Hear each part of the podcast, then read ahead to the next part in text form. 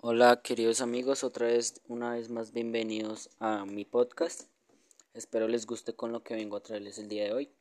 Vengo con la reseña del el libro La chica del tren de Paula Hawkins, em, quien nació el 26 de agosto en 1972 de nacionalidad británica. Eh, este libro se publicó el 13 de enero del 2015. Eh, la obra, el género de la obra es de suspenso y misterio. Mm, el tema, los temas que se trabajan en la obra, eh, básicamente abuso, eh, traumas del pasado, un poco de adicciones, violencia, investigaciones y misterio en general. Eh, este libro socialmente creó una gran audiencia, la cual se volvió famoso en poco tiempo, pues llegando a varios países con millones de lecturas a esta gran obra. Eh, Paula Hawkins, eh, al publicar este libro, se hizo muy leído, ya que genera como una, un gran impacto emocional y pues socialmente cuando lo leemos. Mm, el estilo en este libro ella eh, usó un estilo un poco misterioso, también un poco impredecible e interesante, ya que usa varios puntos de vista mientras se da la historia.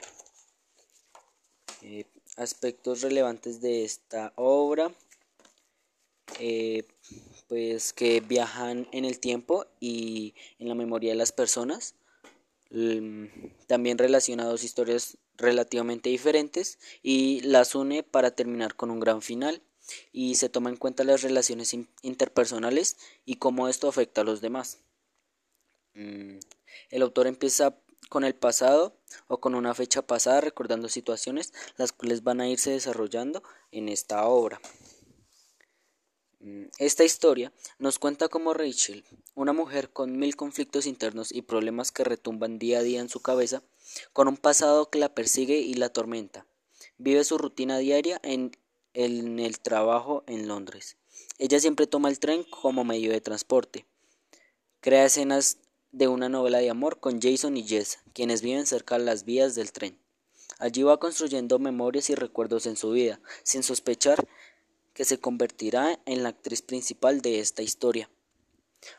Para mí, eh, esta historia se desenvuelve muy bien, ya que pues va generando giros inesperados, historias de suspenso y pues eh, todo esto nos envuelven en una, o sea, nos envuelve totalmente en la historia, em, llegando a tal punto de eh, luchar para no leerla o no dejar de leerla y seguir seguir leyendo cada pues la esta obra intentar terminarla pues para saber su final.